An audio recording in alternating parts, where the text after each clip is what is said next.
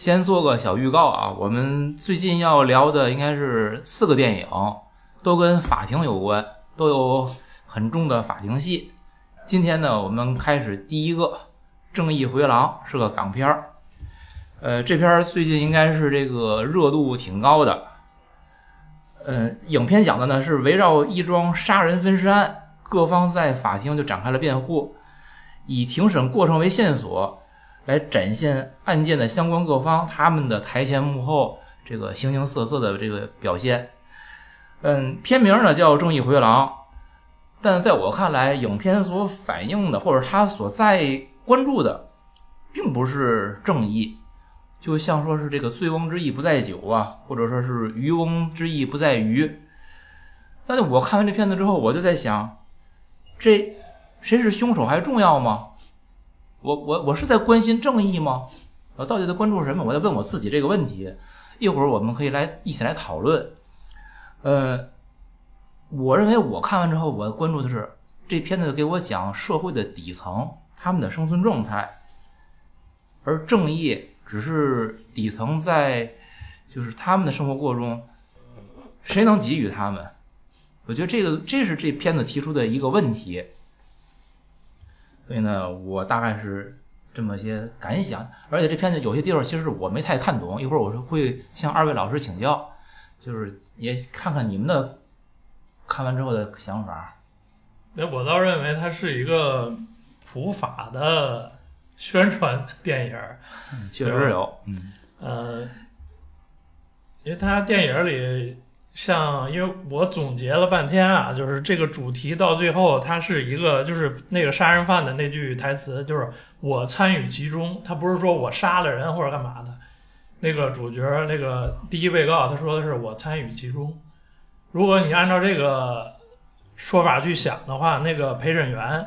在整个法律进程、整个审判过程中，他们的责任，他也叫参与其中。然后那律师肯定是肯定是了，就必须是了。然后，然后这影片的最后，就是陪审员有一个女教师嘛，然后最后总结了一下，他那套总结词就相当正向的，就是他最后为什么做这些东西，然后。呃，做这些判断，就是你经过深思熟虑之后，你就是整个的这个过程，整个这个法律你是认可了，你是了解了，你是你才会做出这个判决。然后影片的最后的最后，他为什么结束在那个，就不是说那个第二被告的那个画面啊，就是他有一个女女孩的一个记者，是一个是什么机构的一个。就是一个媒体报报社吧，这之类的。对，然后他为什么加这一段画面呢？是在一个法庭上，还有一个女的那个律师在跟他，呃，做一些个陈述嘛。就为什么结束到这儿呢？他这跟跟整个剧情也没什么关系，他具体说了啥也没，电影里也没说。为什么加这些呢？就是我想，就是整个一个香港的法律嘛。因为昨天我才查了一下，就是。香港到一九七一年才废除了大清律，在一九七一年，他还是执行一一部分是执行大清律的。这不英国殖民地吗？他执行大清律，是的，对呀，到那个是租界呀。他多，他那个你像一九七一年之前，他是那个就婚姻这块儿，他是一夫多妻制的，到一九七一年才正式废止了这些东西，他才是。有那个执行这个执英国的这套什么海洋法这套东西吧，他一点点深入人心，这才多少年嘛？就是说，啊，这个法律进程，这个时间段，它是怎么一步步深入民心？然后在这个人的这个整个市民阶层吧，怎么在这个有这法律意识了？怎么一点点出来这些东西？我这电影最后的落到落脚点是在这上。哦，嗯，老杨呢？首先啊，我先说这个观影啊是一个非常个人的事儿，所以我就就是做不到这个客观。我看完这电影以后呢，我就在我难得在豆瓣上就是要评一下分儿，然后我怒刷了一宿。这电影无论从生理上到心理上给我造成极为不适，没有阴影吧？阴影没有，极为不适。为什么呢？我。就是借着这个这个这个节目，我呼唤一下大伙儿的回忆。就是说，在咱们刚开始就是说爱看电影儿，有能力去买各种录像厅的票的时候，你记得香港的电影其实是有两个潮流，一个方向呢就是《古惑仔》系列，对吧？对吧？嗯古惑仔》，然后刘伟强他们做的成功了，然后又是《无间道》，后来又给香港电影打了一个强心针。而且咱们那会儿看杜琪峰要纯港味儿的港片儿，什么叫纯港味儿的港片儿？纯港味儿的港片儿没有胡军，没有张静初，没有章子怡，只有林雪儿，只有什么这个方中信、任达华，对吗？就是那叫咱们喜欢的港味的港片。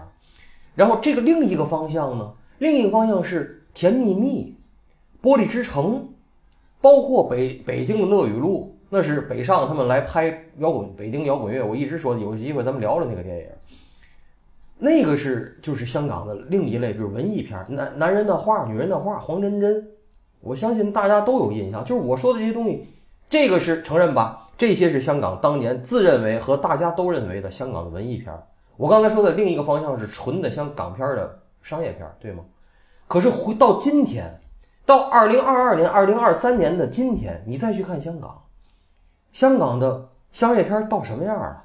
第一，都得有这些拿香港英才计划的所谓亚洲巨星们，胡军儿啊、张静初。你们回头去看那帮，包括什么董，那叫董什么玩意儿，就是那个以前演警察那大陆人，那些都是拿着香港身份证的那些大陆演员，他们可以去参与到这些所谓的港片当中，对吗？然后这是一个，然后我前两天看了一个非常恶心的，叫什么断网，什么三大影帝影帝飙戏是谁呀？任达华、郭富城，还有那个，哎呀，反正我烂到不能再烂，那个连分都不能评，我觉得连一分都不行的，那是商业片儿。然后这边的香港的文艺片儿，我我给您数数，现在从天水围的日与夜、天水围的夜与雾开始，踏雪寻梅也好，然后什么就是类似这一众，包括走到今天的正义回廊，干嘛呀？这香港人现在香港的文艺片就是卖惨，那些住汤房的人，那些吃不上喝不上的人，那些没事儿就烧炭自杀的人，表现的就是这些人。那他们就说明整体的香港人的香港人认为他们的文，他们也接受这些文艺片儿，还还什么香港电视金像奖提名，就是说我们今天的生活状态就是这个嘛？你是卖惨是吗？而且咱们实际上，首先我我我我我真的我这敢说，九十年代末我就开始去频繁去香港，我觉得香港就是一个日薄西山的状态，而且每去一次香港的观感，在我心里减几分，每去一次。所以我这个电影对我造成了非常不适，但是那些东西他们表达的还是过于，一个是直接，还有一个恶心，知道吗？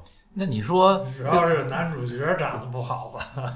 有一定关系，真的。长得不好，就是我觉得还有刻意的，他去就这种表现的故意的，嗯照相的摄像的这个角度啊，就往脸化妆故意的对你你这。正常人，人家肯定我觉得不是这个样子嗯。他那个嘴往外凸，你就你的角度都是往那个嘴往外凸的那个角度去照他，你不就是故意的吗？还有那个胖子，那个眼睛挤着，嘴上给边上嘴角弄点燎泡什么的，你都是故意设计出来的没。错，对我是想说，那你说香港电影这个日薄西山，那么他们所这些一系列电影表现的，那不恰恰是恰恰当反应了吗？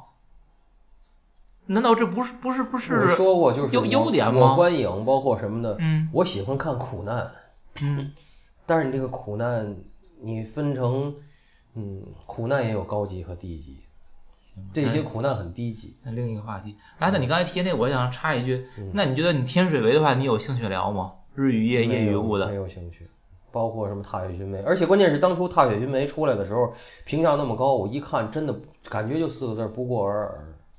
嗯，是咱们好电影看太多了，还是他们确实能力太有限了？这些演导演和表演，不是因为我看完天水围以后是，我觉得没有像人说的那么好的感觉。对啊，但是可是我我确实我又在不断的高看许鞍华，我觉得他他的他的表达，包括你说他们那些像今嗯年还有什么红的，像桃儿姐，那怀念老佣人，你怀念的是什么？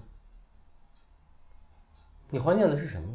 那我就是说，以前像《新不了情》啊，像《玻璃之城》啊，像《甜蜜蜜》，你会觉得假，但是它起码呼唤的是一些美好的东西。这个《正义回廊》，你看完了，你有任何美好的东西吗？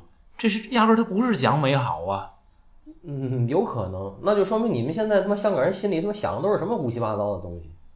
这倒也不用说现在吧，这可能就是很正常的一个状态，就是这些所谓底层的这些东西，呃，我也不是很了解香港，至少你知道像像像九龙城的那那那种东西，就是里边藏污纳垢，那以前也有啊，就这，但是你你你怎么去表现它而已。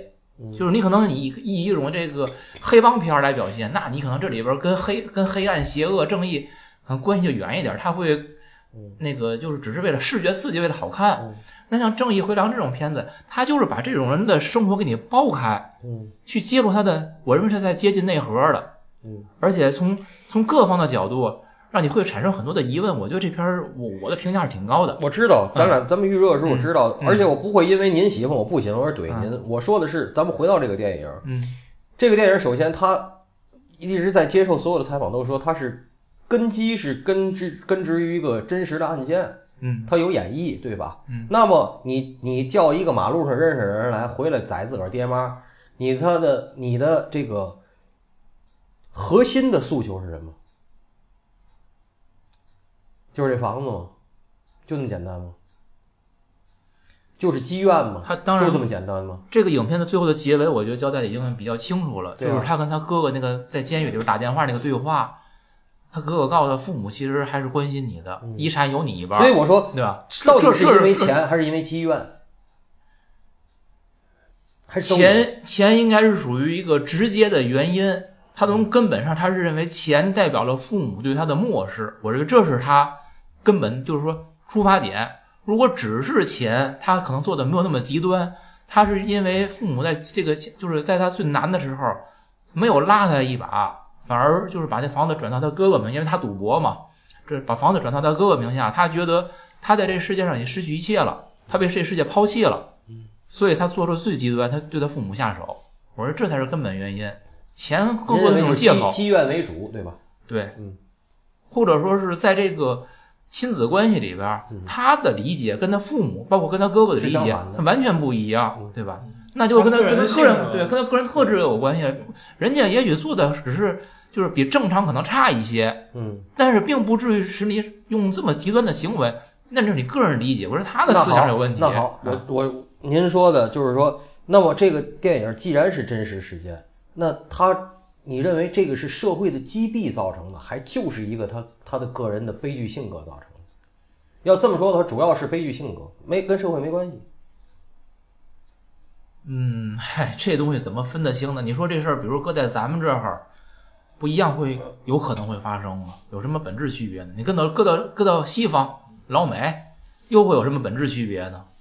这电影没有探讨那么多，没错，对，他就是说家庭的原因，然后个人的原因造成了这个惨剧。对，他没说社会的对他欺可其实说这，我想多说一句的是，虽然那电影我极其不喜欢，二十年前的香港社会和街头，和今天二十年后的香港社会的街头，人的精神状态，还有整个的经济大环境，是完全不一样的。嗯，那是可以想象的。二十年前的那些人，他们眼里有光，心里有希望，今天的不是。其实这个电影在这方面，他表达的是对的。可是，一样，那每个人的精神状态，包括他那哥哥，那哥哥那算中产了。嗯，那哥哥，你看看有优点吗？让你看，那个能在一般来情况下，你可以说是香港社会的主流吧，小中产起码是，对吧？可是你说这，我觉得现在只不过是把他跟我们越来越拉平而已。你说的他那些所谓的光啊，那些东西，同时伴随的就是他们的傲慢，当然，对吗？当然，那只不过就是说，可能我们现在是上上上升了，对他由下来了，奢入对吧？俭难，他不接受的嘛。就是那那你不接受是你的事，就是这就跟那个你你你先那个帝国主义先剥削了殖民地了那些个落后地区，然后你们拿这这这个红利你就发展起来了，然后你再去笑话人家，然后你再去帮助人家，你你自上而下的俯视人家，那只不过现在你们这种差距越来越小了，你你做不到像以前那么从容了。难道这不本来就是你该有的样子吗？对吗？所以我当时觉得，就是我没有更多的从香港这个背景来看，我就是单纯的看看人，就是看这个一个法庭的辩护的各方他们的这个立场出发点，然后看这里边所反映出来的人性与以及这种嗯一个有点畸形的亲子关系所造成的一个社会事件，我是更多从这种角度来看的。嗯我我有点问题没没太看懂的。这个张显宗，也就是说杀父母的这个人主犯，他都已经自首了，现在就是法庭辩护，好像是我不太清楚他辩护的是什么呢？就是他为什么要去杀父母吗？他不已经认罪了吗？他是自首的呀。我其实我不太理解，想给他你想给他辩护成无罪吗？不可能吧？还是说为了辩护他这罪的轻重年限，辩什么呢？我真不太明白。看看着有点弱智的问题啊。整个法庭审判过程就就是，即便是他说他是罪人，但你也得通过你的证据、证据的东西去推断他，就是审审判他是有这个犯罪的这这就是我说我有罪还不行，必须我说我有同同时你得别人还得拿出证据证明我有罪，是对这他有陪审团嘛？你要没有陪审团的话，你自己你说啥就是啥呗。他有陪审团，你得让陪审团去那个最后对你的这个就是行为吧，就是对你的杀人杀人动机做做一个推推断，最后他们去决定你是否有罪。但是律师过程中，就是我能尽量的减少对你造成的一些负面影响，我就尽量减少。嗯，就那那句话怎么说呢？就是呃，疑点利益归于被告嘛。对，就是这事儿有疑点，那对你就是有好处。就是你如果说陪审团去判的话，这事儿我不确定是不是你干的，那我就判的时候我就应该说这事儿就不是你干的。除非有确切的证据证明对这个事儿。对，这就是为什么陪审团最后他们讨论那么长时间，最后一点点从思想上他改观了，确实是。一开始不知道讨论吗？就是他干的，就是这有什么好好讨论的？那东西就直接判投票就完了嘛。然后最后所有人就达成共识，就是这么一个过程，就是好吧，我我其实我觉得可能是因为不太理解这个，他们那时候海洋法系是吧？就是这这种体系，包括他这他这个普法，我觉得应该再跟更多的在这方面再讲一讲，让我来理解一下，我不是很理解啊。还有刚才老大杨提到的这个张显宗影片里边给了他模仿希特勒那些镜头，就是你说比较直白或者怎么样的，我也不是很理解他想表达的是什么。这是他内心的一个想法。他电影里分彩色、黑白，嗯。然后还有希特勒的这个粗糙画面这段儿，嗯。就他黑白的那块儿，基本就是可以认为就是他自己的真实的想法或者真实的一些个东西，嗯。就是主角想的真实想法、内心想法，然后他最内心的东西就是希特勒那套东西。你如就是果希特勒这套东西这这么说吧，就是，呃，我总说那个补缺理论，他去把自己想象成希特勒，他要补的是什么呢？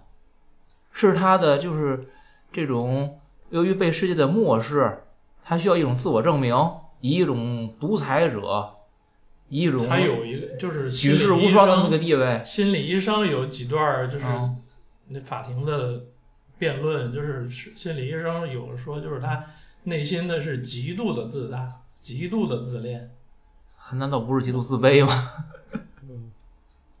极度自卑这些个心理，嗯，加上他这他社会地位确实是非常低的，这些个东西就造成了他在社会上是有这么一种拧巴的这么一种状态。完全是割裂的，是对割裂的。所以说，你如果说确确凿的说他因为什么动机去杀了他父母，我觉得你你没法说这一条就因为这个，因为钱嗯或者因为啥嗯综合的因素，电影里他没法说的，就是给你一个非常逻辑清晰的那么线条。我觉得逻辑清晰出来之后，你是不信的。对我也同意，他这个并不是很强调的这个逻辑，而且对于他为什么杀父母这件事儿，电影本身也没关注点不在这块儿。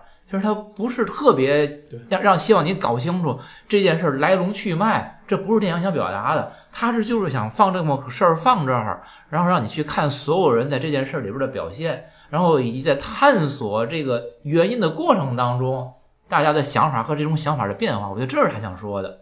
那个年轻的一嗯个戴眼镜儿的陪审员，一开始不就说了吗？就是你越分析他的杀人动机，你越会认为他是一个谋杀。但这个你这种想法呢，跟你这个陪审员的这种就疑罪从无嗯，这个观念是冲突的。你认为他谋杀，那就认为他就是他干的。如果你有这种想法，那你判的话，你你你就会判他有罪。嗯，其实这个话就是，应该那是有一个，那是是公诉方吧，就是那个爱说英文的那个人，那个律师，他在最后审判结束就宣判以后，他不是说吗？他说这个，嗯，法院判的时候，不还说陪审团，他们已经默认这个胖子唐文琪所说的那些东西都是真的了。他们已经默认这个前提，所以他们最后会判那个胖子无罪。而判张显宗是有罪的。他就就是说的话跟你这个是能吻合上的，就是他们所谓的这个探索的过程，其实是自己心里还是内置前前置的一些东西了，作为前提。嗯，哎，你说的刚才那个人是就是那个戴眼镜、长相大学生那个吧？嗯就是那不也是他说的吗？叫什么来着？那个呃，冤狱比放过有罪的人更不公义，也不也是他他说的吗？其实你你细想这句话，我觉得我觉得也胡扯。我把这话给他翻译一下，叫什么？他不就是那就是，呃，宁可放过一千，不可错杀一个吗？对吧？不是这意思。还有一个 就是 那结尾的时候，他那种好多人捧他结尾那个反转，就是那意思，就是说又给你表了一下，那胖子是扮猪吃老虎，嗯，他其实才是你妈就是更有智商、更有脑子那个。我我觉得这种强强行反转非常无聊，他那个其实你看啊，我觉得那种这是强行反转，他就是不反转，在前面我也基本我是认为就是胖子，至少胖子参与，就是我最后咱非要分析那个逻辑呢，我认为最后应该是这么个结论：张显宗以为他利用了胖子，其实是胖子利用了。他，对，没错嗯。张显宗有不满，有想法，可能他都提一句：“我真想把他们杀了。”那胖唐文琪接过来说：“可以呀，你怎么怎么着啊？”给落实到操作层面儿，哎，给，但是他他，我觉得他智商绝对不够啊。他就是说，你让他真设计这么一个完善的体系，他可能确实他智商肯定是低的。然后呢，张显宗，哎，可以呀、然后就，嗯，一二三，咱这么弄，你配合我。胖子他们就说没问题。我我觉得这可能是更有可能的一种结果，就是胖子他是以一种协从，但是他非常关键性的，他属于那种就是类似于催化剂一样，没他这事儿可能还成不了，有他这一点，这事儿迅速就化学反应就产生了，嗯，是这么个东西。所以你像，就是还得夸一下电影那个剪辑啊，它剪辑非常棒。呃，你就看他胖子他姐姐跟他打电话的时候，就说你一定要听你姐姐的，你姐姐都给你安排好了。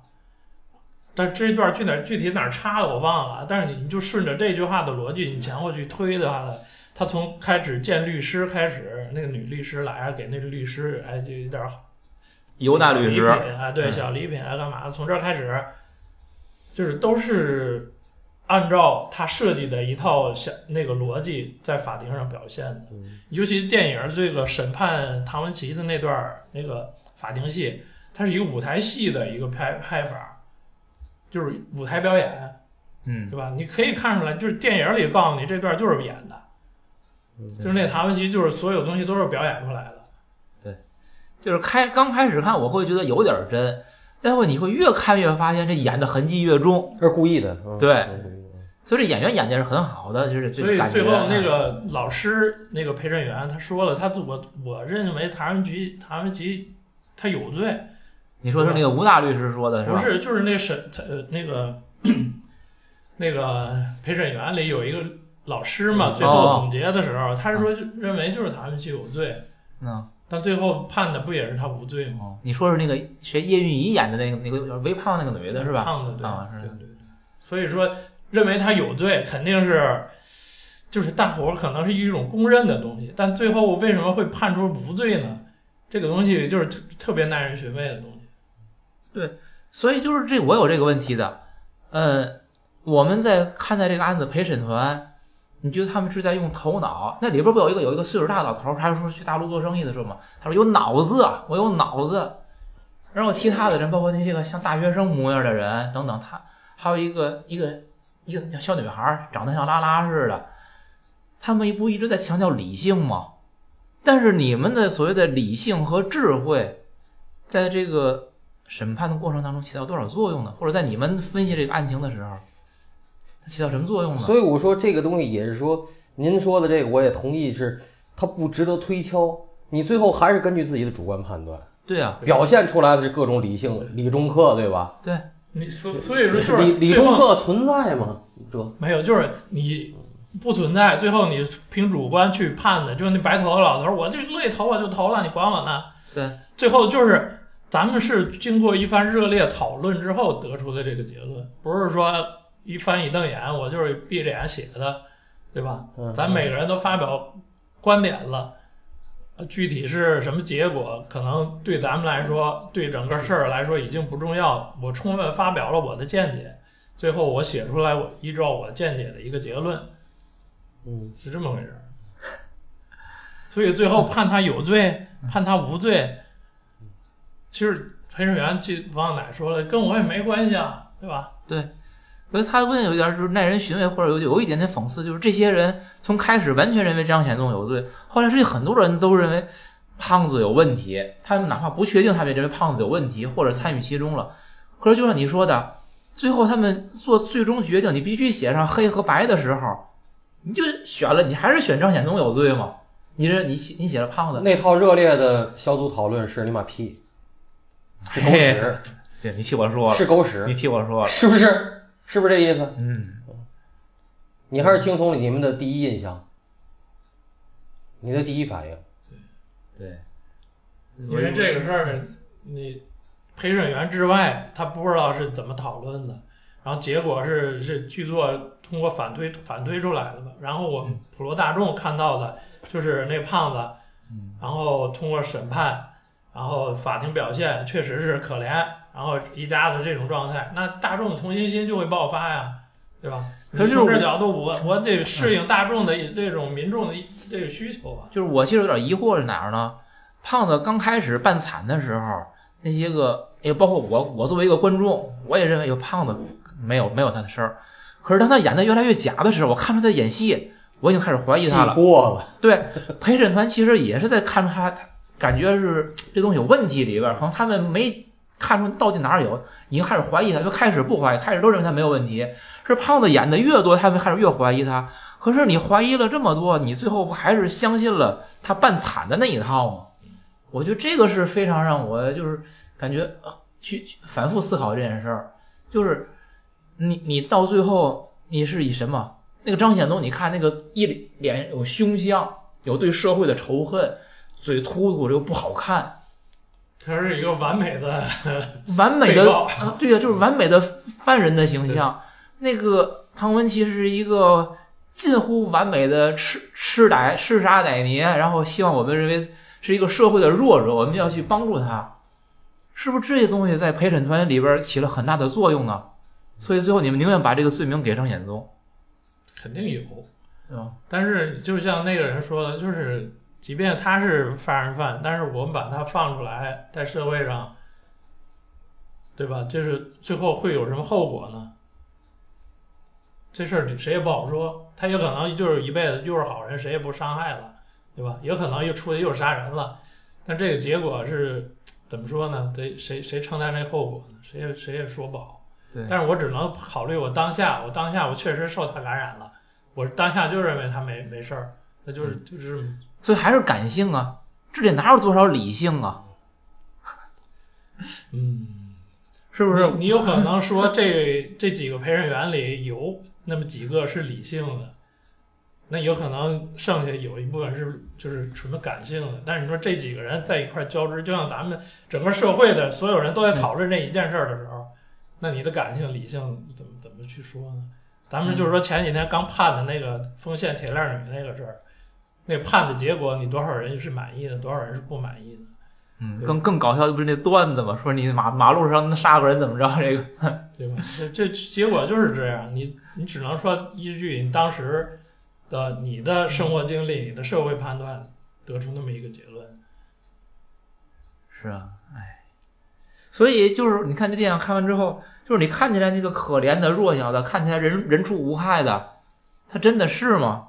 而你所谓看起来那些个邪恶的、野蛮的，或者就是就是你不不应给予他任何同情的那种人，他们真的有你想那么坏吗？对社会那么大危害吗？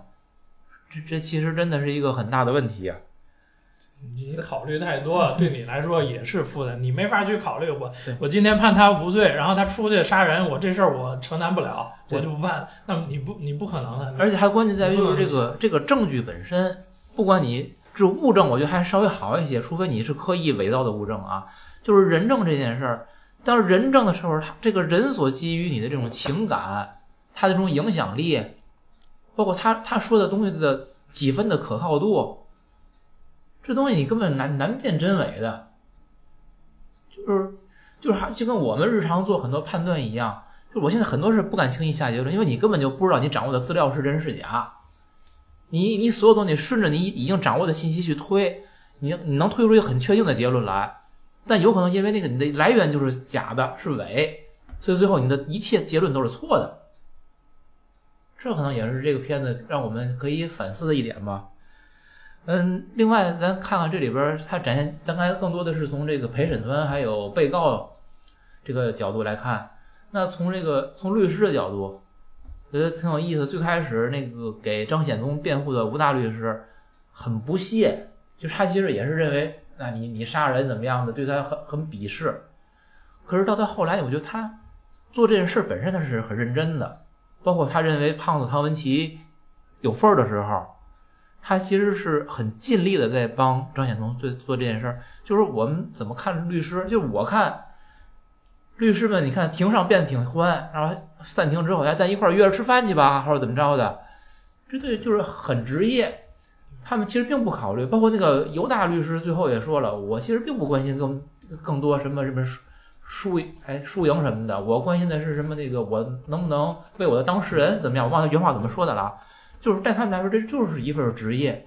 可是呢，又有一点儿不一样的是，那个吴大律师最后在车上跟他的那个助手女助手又说。哎呀，这案子虽然输了呢，就是说我们听到些、看到些什么，学到些什么，咱不不白玩儿，有有收获。就是其实你说，好，他有有一种看起来最玩世不恭的一个人，其实可能是更多的对于正义有有追求。而那个获胜的那个女的犹大律师，她看起来就是那么的，就是按吴大律师说，就是是戏精啊。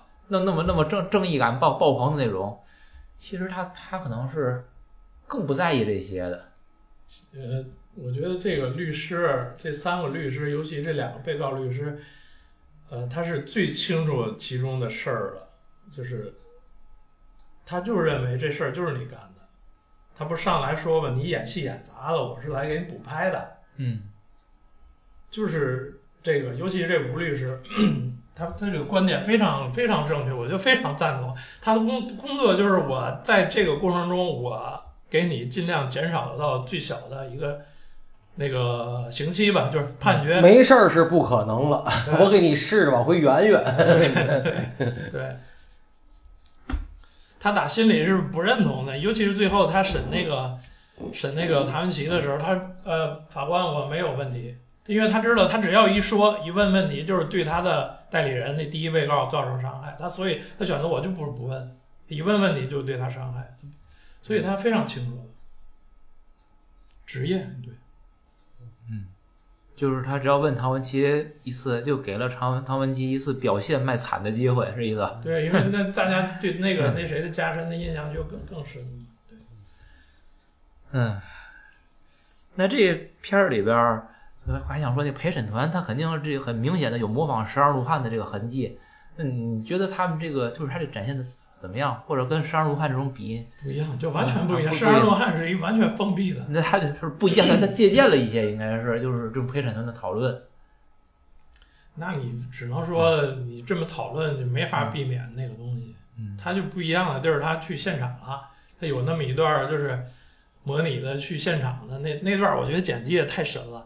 他那个因为电影里出来那个就男主角这张显宗进进那个这个凶杀现场嗯，好几次，对，尤其他们陪审员在现场的时候，他拧门进来应该是两次吧，还是三次我忘了。你看前前前几次进来，咔咔又杀人，然后陪审员那是吐，就那种状态。之后，然后陪审员有一通辩解，然后最后达成了一个共识。尤其是那个女教师的那个陪审员说完之后，就是这件事儿基本上就算结了。结了之后，嘣嘣门一响，拧门进来，然后那个张显宗父母，哎，你这地又潮啊，又又这么小，就对我的观影期待来说完全不一样。就是最后这一下，他父母一进来这一下，这个东西的那种悬念，就是那种揪心的那种，你知道他马上要被刺的那种感觉，就一下消失了。我不知道这这种感觉怎么形容啊？我觉得这电影就这点太神了。是啊，对，没没你感觉那么强烈，但我觉得他剪辑确实是挺好的。尤其是那个还有一段剪辑，就是呃，他第一次描写杀人，然后之后他不是受伤了嘛？坐出租车，然后去医院，然后在出租车上，然后有一段剪辑，就是画面一红，然后警察上来了，就问他你杀人什么感觉？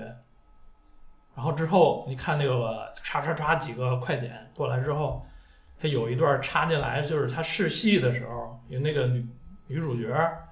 跟他抱在一起，然后弄一手红，然后还有一段他往上一躺，然后还有一段你看男男的那个呻吟的声音，然后他紧接着说说啥呢？我没啥感觉。这一段是就是一个性描写嘛，就是嗯那你们想不想分析，就是他胖子唐文琪他是一种什么心理呢？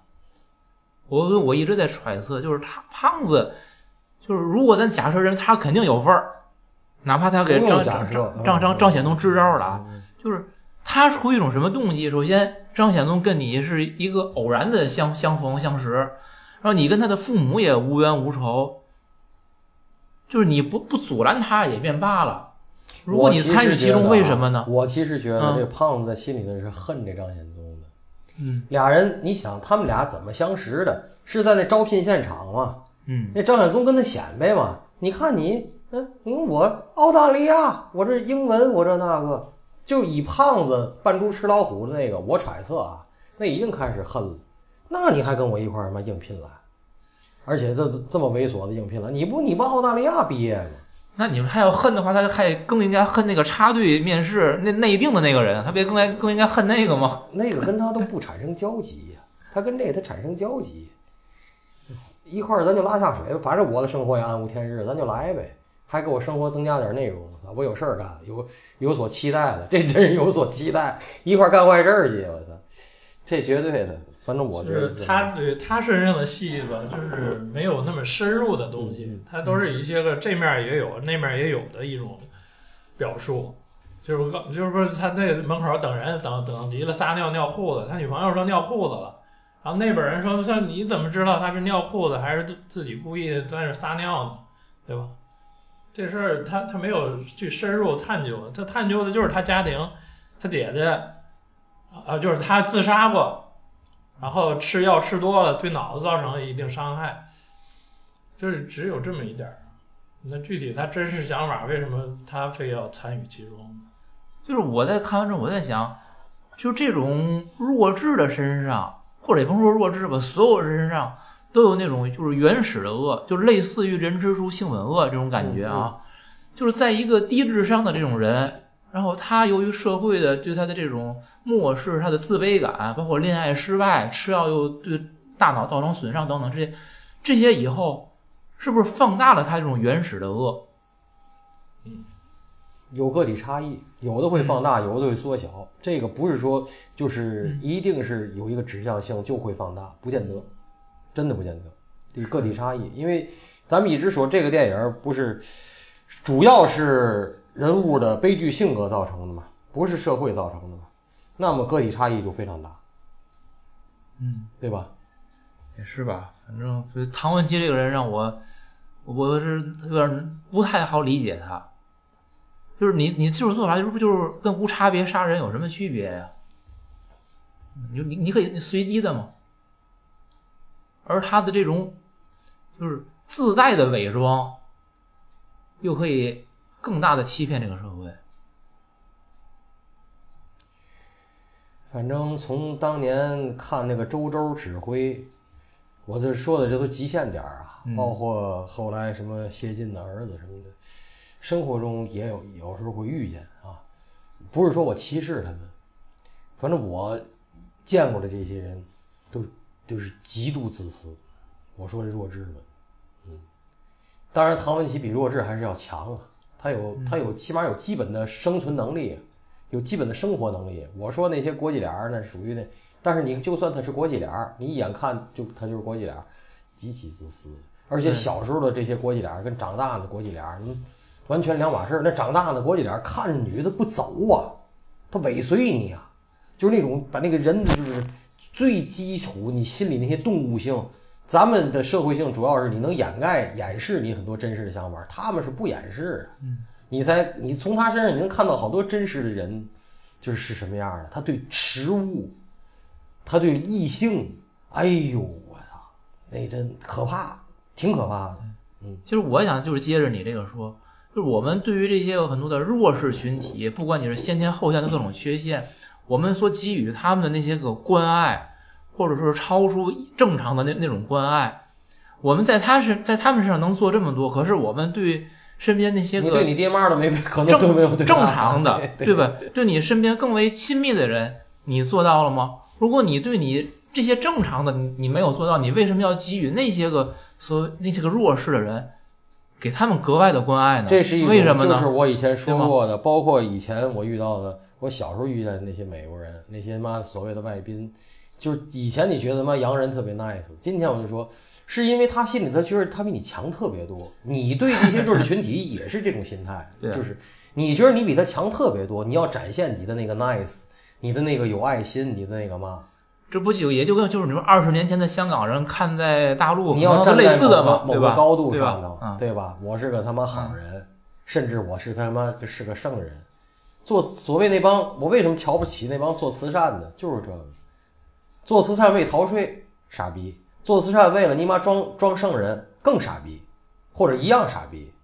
他都不是傻逼了，这里边有一些坏的成分。当然有啊，当然也有啊。行吧，我觉得还是希望听众能够正确理解我们的表达。我们以一种这种好像看起来有点偏激的表达不正确，我告诉你。啊，王局前几天在他的频道上发的那个丰县铁蛋女的那个评论，他就说判重了，对你知道吗？判重了，然后他解释了他的逻辑，然后下边一堆人骂他，你知道吗？你知道都是这种。他说就是你你你你觉得是你的爱心爆棚，你还是说他的真实生活就是中国几百万的这种精神问题的这种人都是这种生活状态，对吧？那你的你的爱心爆棚，你的上来就骂他这些东西，你你你怎么去？他他就是他觉得这些都有问题。就我们还是活在情绪当中，我们极少有理性，就更别提使用理性了。所以你现在咱们说说出这种言论，那下边肯定好多人不同意，对吧？不喜欢你们这这种言论，那欢迎不同意吧？对吧？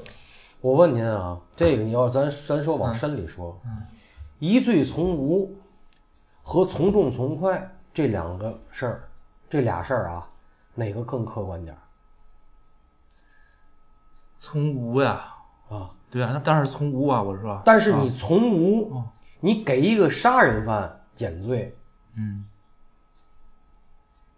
你在情绪上更容易接受，还是从重从快给一个杀人犯上，你在情绪上更容易接受？那肯定是从重从快了。所以啊，那这您这这太简简，所以说情绪和客观是对立的。嗯，问题你这里有个有当你感受到强烈的情绪的时候，你已经不客观了。不是这有点小问题啊，就是我说你这个前提设置有点小问题，是在这个杀人犯他到底是不是真的是个杀人犯？如果确认了，他真的是可能就是从重从快，就情绪上满足，客观上理性上不违背。可是如果对于他杀人这件事本身是需要探究的，就就另当别论了。其实我认为这你这个前提是是需要确认一下的。只是说咱们拿这个例子是杀人，是这个比较过分。我说的是就是从重从快，本来能判两年的，从重从快就你妈判了十五年，还是疑罪从无。这个事儿不能确认的话，两年都不判了，直接就你就释放或者什么之类的，或者更减减刑。我说的事儿是这种，就是说你在一个不追求客观的社会体系中，你不要标榜疑罪从无。或者什么，你有权保持沉默？狗屁！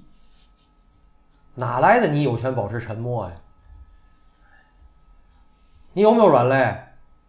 来了，这个这这个其实看社会阶段跟那个社会需要吧。你比如说，社会阶段特别重要，对啊就像我说二十年前的香港和二十年后今天的香港一对样。我我也说说那个八十年代杀的那批人，那你问很多人，对于老百姓，可能他们就是觉得大快人心，他们真的可能这么觉得。也许这只要当事人跟他本人没关系，没有亲属关系，他们都觉得大快人心，干得好，干得漂亮，我们治治安稳定了，社会环境净化了。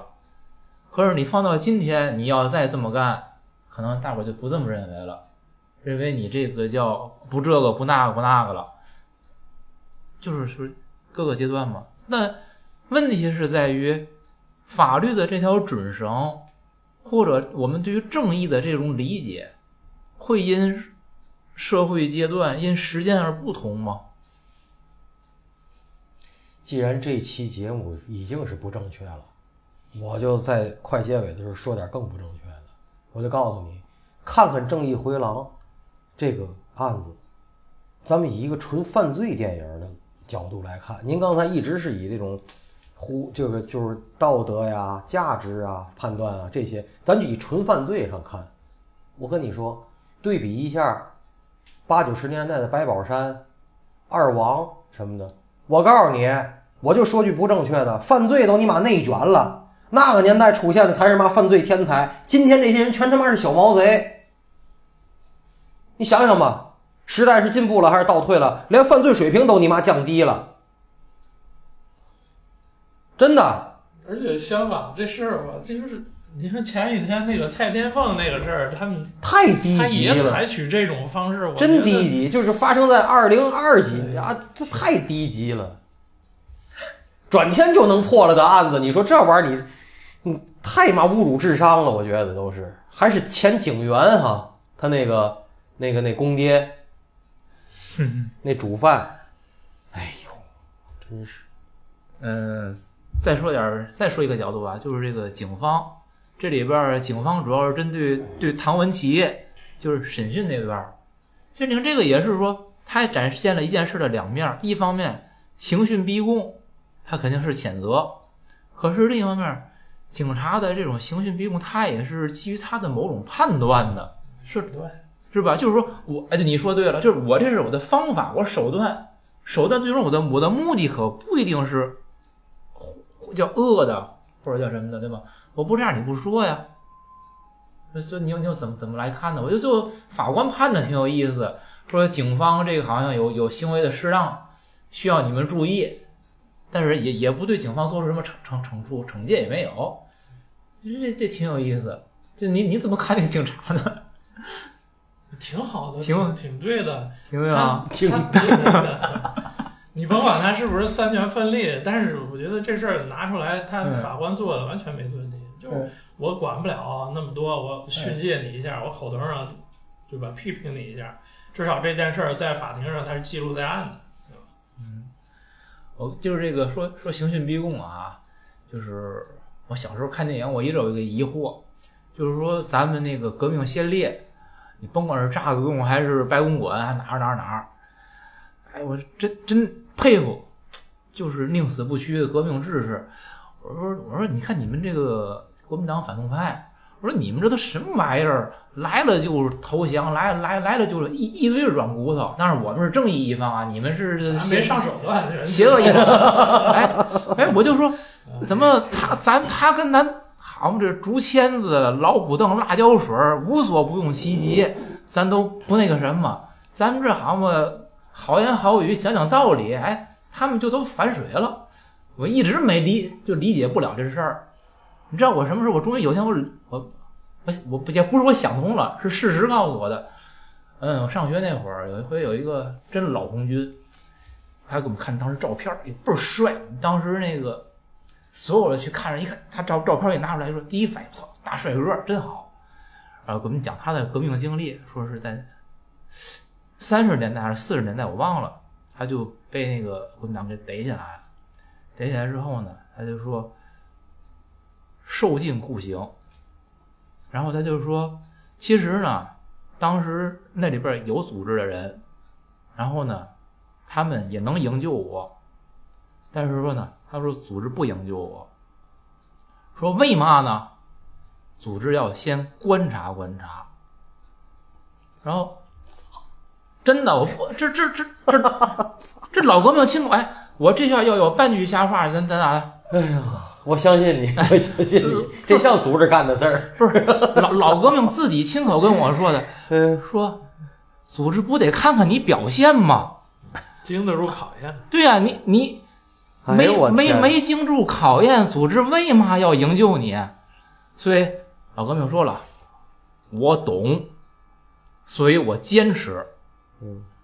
坚持到组织营救他。然后哎，组织最后一看，行，这小伙子可以，表现不错，组织发现把我给救出来了。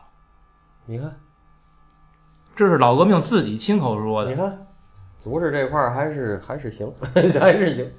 就是说是延伸，咱就说这个刑讯逼供这事儿，嗯我打我打那个时候我明白了，哦，都一样，可能是呢，这个咱们这要是有便捷呢，咱咱不提，对方这个咱就是宣传口径，咱要要有选择性的，然后另外一个呢，可能关于营救这件事儿，双方做的也都会差不多，所以说，那你到现在我就更理解了，就是如果你进了局子，你要受到什么样的对待，包括大家耳闻听闻的那些个，也就都是很正常的了。就从我总说，在时间线上这件事儿，有些基本的东西它从来都没变过，只不过是我们看见它的角度可能会不一样，我们知道的信息会不一样了，只是这么点区别。对喽，嗯，影片的最后最后，其实你知道，特别就是不叫打，就触动我的那有一有点什么，就是安娜之前提过那两个记者，呃，一个一个领导，他带着他那个小小妹去要追着唐文琪，就说：“哎，咱们要拿到他的胖子的独家报道，咱就厉害了。”然后呢，那个这个领导自己下车去追，那那小记者在待着没动。当时我看到那儿，我就忽然想起了那个。呃，罗马十一点钟，就是大伙儿都去应聘那个打字员嘛，最后楼塌了，怎么怎么着的。影片最后结束，有一个人又还在那个他的那个楼楼的门口等着，说干嘛呢？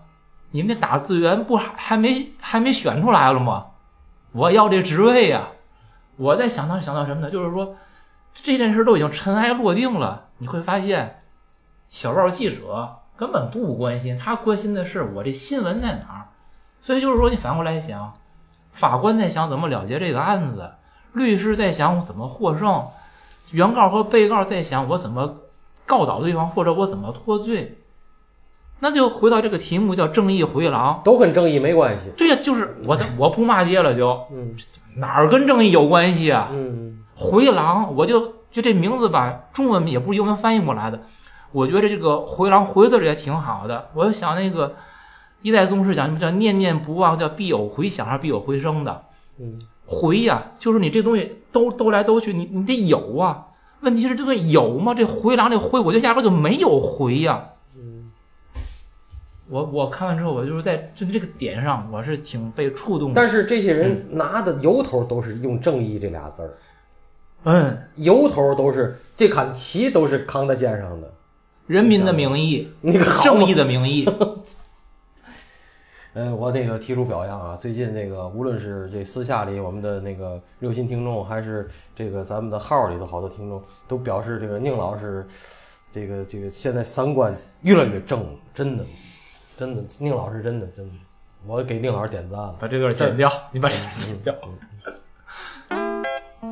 行吧？行，就是他，就刚才那就行。真的，我跟你说，你现在。